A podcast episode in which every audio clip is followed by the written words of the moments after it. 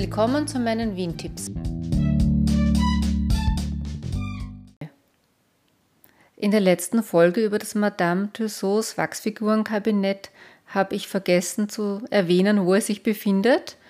Und ja, das werde ich jetzt nachholen.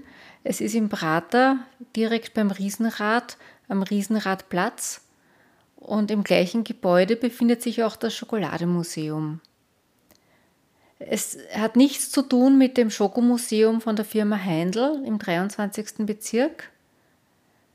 Das habe ich noch nicht besucht, das habe ich noch auf meiner Liste.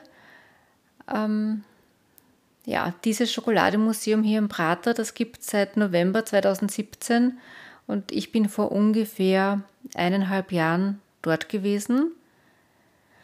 Ähm, es ist ziemlich informativ, also es beginnt mit der Geschichte des Kakaos, wie der nach Europa gekommen ist, wie wie er ursprünglich auch als Zahlungsmittel gedient hat, bei den Azteken zum Beispiel, war eine Kakaobohne eine Tomate wert, drei Kakaobohnen ein Fisch und eine bestimmte Anzahl war ein Truthahn und dazu eine richtige Umrechnungstabelle gegeben, die man dort nachlesen kann. Und ja, dann wird berichtet von dem äh, einem Niederländer, der die Methode entwickelt hat, um Schokoladetafeln herzustellen, weil früher war es nur ein Getränk. Ja, und da, da gibt es einiges zum Nachlesen und auch zum Sehen. Zum Beispiel ein gedeckter Tisch von einer Tafel am Habsburger Hof. Im nächsten Raum ist dann ein Regenwald, ein Dschungel nachgebaut.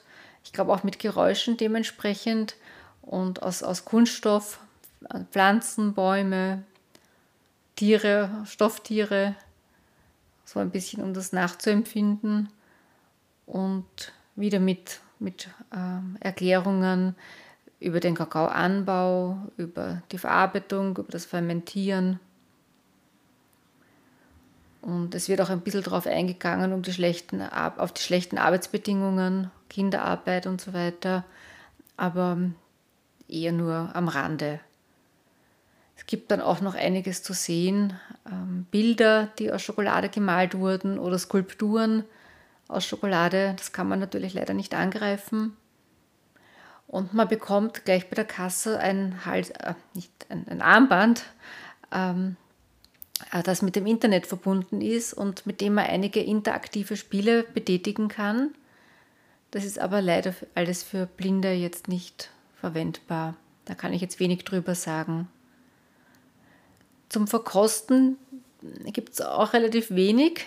Ich habe mir da ein bisschen mehr erwartet. Es gibt Kakaobohnen und dann konnten wir noch so kleine Stücke von weißer Milch und dunkler Schokolade probieren. Aber jetzt kein Vergleich mit dem Zotter Museum, falls das jemand kennt in der Steiermark. Dort gibt es ja wirklich wahnsinnig viel und die unterschiedlichsten Schokoladesorten zu verkosten. Also ja, das hier ist eher auf Information aufgebaut. Es gibt auch Workshops ähm, zum Schokolade herstellen. Das haben wir aber nicht besucht. Und das Museum endet dann, wie bei den meisten Museen, in einem Shop, wo man sich mit Schokolade und diversen Schokoladeprodukten eindecken kann.